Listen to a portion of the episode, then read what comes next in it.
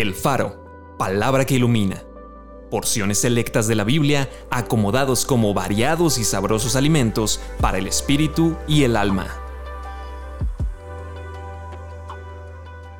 Septiembre 28. Pondrán mi nombre sobre los hijos de Israel y yo los bendeciré. Señor Dios nuestro, otros dioses fuera de ti se han enseñoreado de nosotros pero en ti solamente nos acordaremos de tu nombre. Hemos venido a ser como aquellos de quienes nunca te enseñoreaste, sobre los cuales nunca fue llamado tu nombre. Verán todos los pueblos de la tierra que el nombre del Señor es invocado sobre ti y te temerán. El Señor no desamparará a su pueblo por su grande nombre, porque el Señor ha querido hacerles pueblo suyo. Oh Señor, perdona, presta oído, Señor, y hazlo. No tardes, por amor de ti mismo, Dios mío, porque tu nombre es invocado sobre tu ciudad y sobre tu pueblo.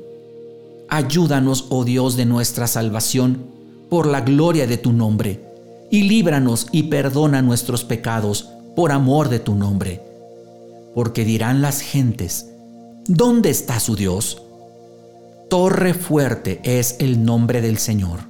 A Él correrá el justo y será levantado. Acompáñame a orar. Señor, en este día quiero interceder por nuestra iglesia. En este día quiero pedirte que tú perdones los pecados de tu pueblo, que tú perdones los pecados de tus hijos.